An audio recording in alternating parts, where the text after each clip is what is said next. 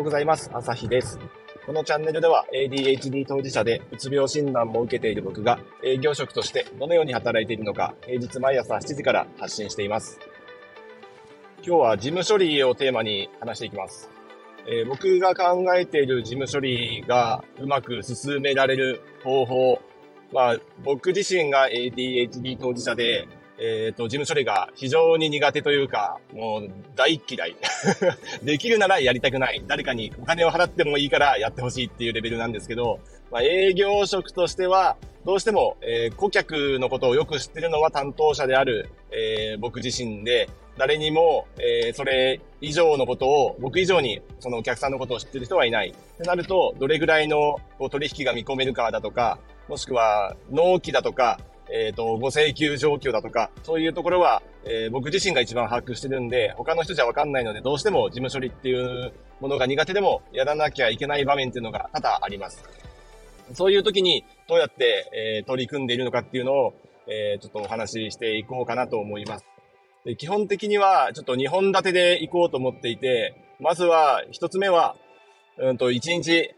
何やってたんだろうっていうのを、えー、なくす方法なんか一生懸命仕事をしてたんだけど、もう一日振り返って、今日はこれを成し遂げましたっていうのを、こう、ね、えっ、ー、と、報告しようと思ったら、あれ？これしかやってないなっていうような、えー、状態を抜け出す方法。で、もう一つは、それプラスアルファで、えー、自分のやりたいことをやる方法。で、このプラスアルファのところは、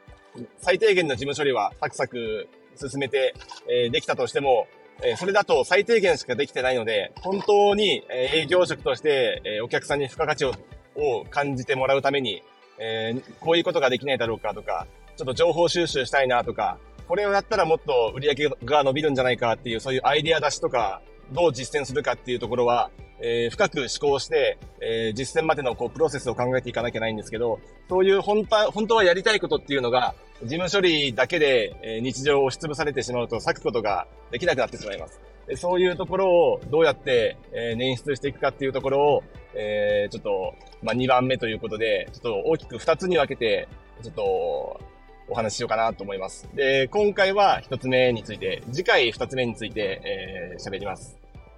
で、まず1つ目の、今日何やってたんだろうっていうところなんですけど、皆さん、どうでしょうか？あの、1日なんか朝パソコン立ち上げて、なんかメールチェックして、なんか飛んできたメールに対して、こう返信していたり、なんかこう、これについて教えてくださいとか、これに対してなんか、えっ、ー、と、どれぐらい販売できるか、え見込みを教えてくださいとか、えー、そういうのを一つ一つやってたら、なんかもうお昼になったとか、メールチェックとメールへの対応でお昼になったとか、そこに付随するの、なんか情報、なんかそれに返信するために、なんかいろいろえー、取引先との過去の、えっ、ー、と、取引歴を調べたり、なんかそれを調べるために、ちょっと、えー、機関システムから、会社の機関システムからなんかいろいろ情報を引っ張ってくる段階で、なんかパスワードがわかんなくなったとか、そういうのでなんか横道それていって、結局すごい時間がかかって、メール一通返信するのに1時間もかかったとか、そういうことをやってると、なんか、こう、わざわざこれをやりましたって報告できるほどのものはやってないんだけど、なんかいろいろ時間がかかっちゃって、実はこれとこれしかやってませんっていうのが、えー、多々僕はありました。で、自分自身でも、それは何やってたのかなって、ちょっと、こう、罪悪感というか、充実してないなっていうふうにも感じるし、それを他者から突っ込まれると、ちょっと苦しいですよね。なんとなく、それ自分で分かってるところだから、痛いところを突かれると、なんか余計落ち込むし、なんかイライラもするし、いや、分かってんだよっていうのもあるんだけど、でもできてない。どうしていいか分かんない。で、そういう時突っ込んでくる悪い人っていうのは、大体仕事ができる人間なんで、えー、僕らが ADHD とかが、えー、言ってることを多分理解できないんですよね。なので、えっ、ー、と、ここは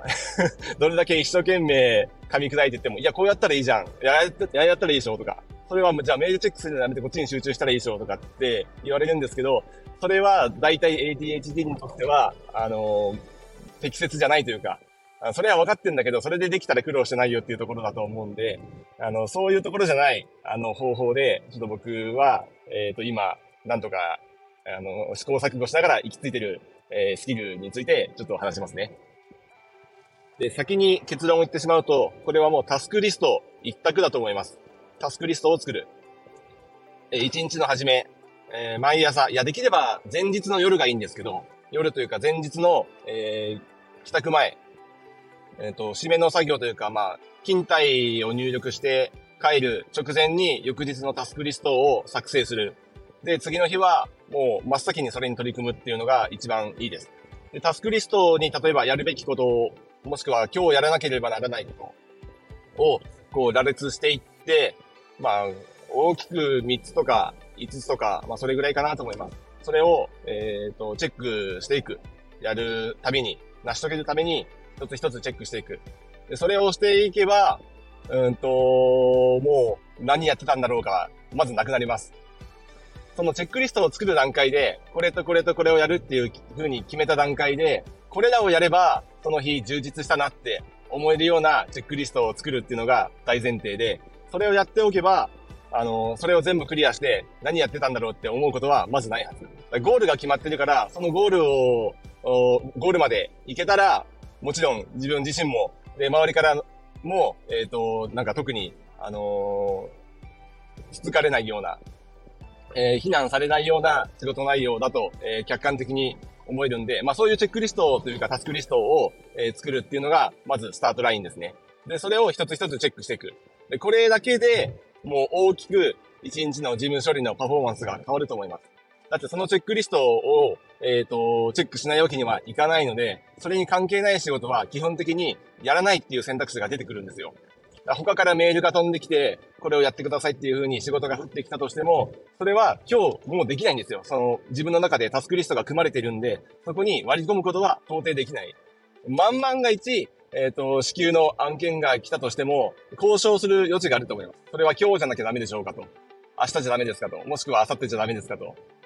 いうふうに交渉していき、どうしても、割り込んでくるような案件であれば、一つを、メンバーチェンジして、既存のタスクリストから一つを、交代して、新たに付け加えて、で、抜いたやつを翌日に回すというような、そういうようなスタイルでいけば、えっ、ー、と、そんなに追い込まれないでいけると思います。というか僕はそれ自身、それで結構、えー、事務処理がサクサクこなせるようになったかなと思ってるので、タスクリストをまずは作った方がいいです。で、そのタスクリストの作り方にも結構コツがあって、なんか資料作成っていうものをタスクリストに入れてしまうと、結構チェックがつくまでに時間がかかってしまうと思うんですよね。資料作成、まあその資料の内容にもよりますけど、1時間でできるものもあれば、3時間ぐらいかかるもの、もしくは